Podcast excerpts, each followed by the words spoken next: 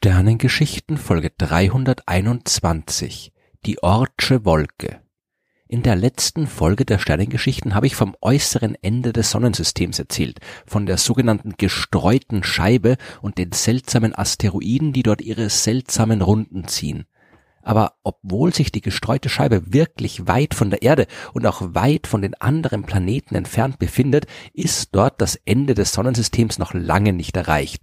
Dazu müssen wir in die Ortsche Wolke reisen. Und wenn wir wissen wollen, was es damit auf sich hat, müssen wir uns mit Kometen beschäftigen. Über diese Himmelsobjekte habe ich schon in Folgen 44 und 45 der Sternengeschichten erzählt. Lange Zeit haben sie uns Menschen vor Rätsel gestellt und uns Angst eingejagt. Sie waren Eindringlinge am so geordnet erscheinenden Sternenhimmel, wo die Sterne sich zumindest nach menschlichen Maßstäben gar nicht bewegen und die Planeten bei ihrer Bewegung zumindest vorhersagbaren Regeln folgen.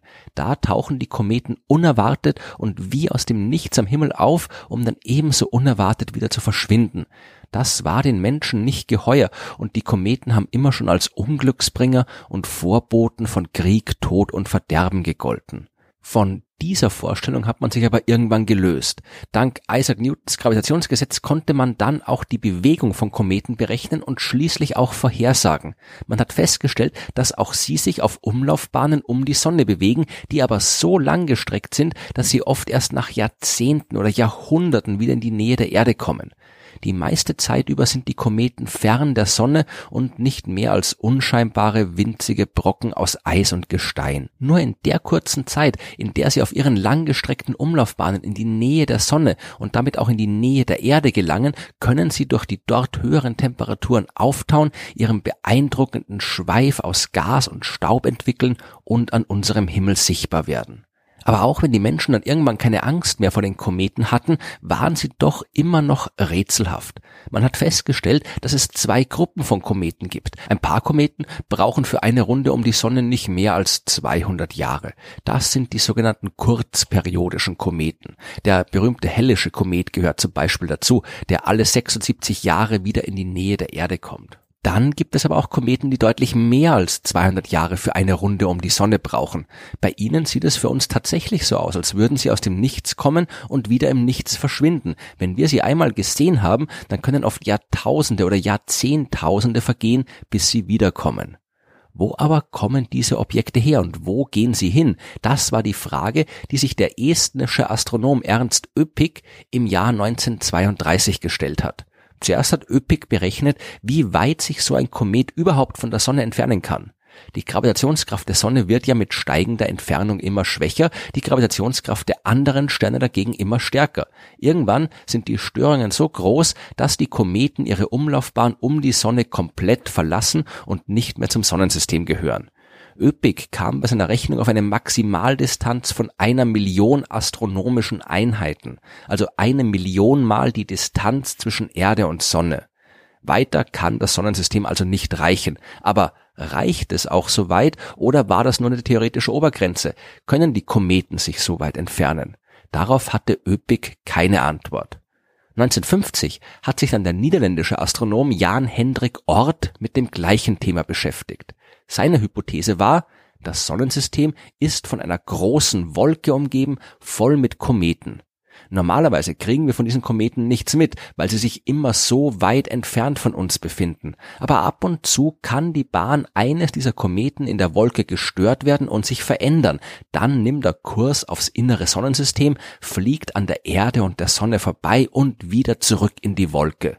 Solche Kometen, deren Bahnen von der kreisförmigen Bahn in der Wolke auf langgestreckte, durch das ganze innere Sonnensystem reichenden Bahnen verändert werden, die sind das, was wir dann als langperiodische Kometen beobachten. Laut Ort sollte sich diese Wolke ungefähr 150.000 astronomische Einheiten von der Sonne entfernt befinden. Er war fest davon überzeugt, dass diese langperiodischen Kometen tatsächlich Teil des Sonnensystems waren. In seiner Arbeit hat er gezeigt, dass es extrem unwahrscheinlich ist, dass all diese Kometen aus dem interstellaren Raum kommen würden. Also muss es so etwas wie diese ferne, die Sonne umgebende Wolke geben. Nur, wie kann sowas entstehen? Nicht auf normale Art und Weise, so weit von der Sonne entfernt, da ist nicht viel und dort war auch nie viel. Vor allem war dort vor viereinhalb Milliarden Jahren, als die Himmelskörper des Sonnensystems entstanden sind, definitiv nicht genug Gas um Staub, um auch nur irgendwas annähernd so Großes wie einen Kometen zu bilden. Die Kometen in der Wolke, die konnten also nicht vor Ort entstanden sein, sondern irgendwo anders, irgendwo im inneren Sonnensystem, dort wo auch der ganze Rest der Himmelskörper entstanden ist. Aber wie sind die dann so weit nach draußen gekommen? Ganz einfach. Von all dem Zeug, das damals im inneren Sonnensystem entstanden ist, hat nicht viel überlebt. Ursprünglich gab's nur sogenannte Planetesimale. Das sind kleine Felsbrocken mit ein bisschen Eis, ein bisschen Staub. Diese Objekte sind um die Sonne herumgewirbelt, haben sich gegenseitig beeinflusst, sind kollidiert, sind miteinander verschmolzen und zu noch größeren Planeten angewachsen. Von denen, die übrig geblieben sind, sind viele jetzt durch den gravitativen Einfluss dieser Planeten noch weiter gestört worden. Sie sind auf die Planeten gestürzt, sie sind in die Sonne gestürzt, ein paar sind einfach übrig geblieben, das nennen wir heute die Asteroidengürtel, und ein paar von ihnen sind aus der Region des inneren Sonnensystems auch weit, weit nach draußen geschleudert worden und haben dort die Wolke gebildet, die sich Jan Hendrik Ort vorgestellt hat.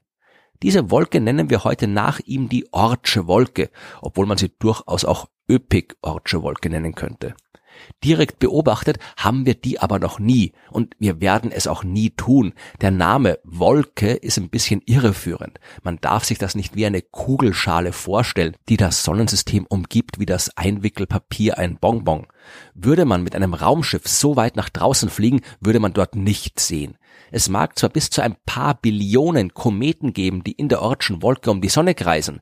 Noch viel mehr als Kometen gibt's dort draußen aber Platz. Die Kometen sind so weit verteilt, dass man schon sehr, sehr großes Glück haben muss, um bei einem zufälligen Flug aus dem Sonnensystem hinaus überhaupt auch nur einen von ihnen sehen zu können.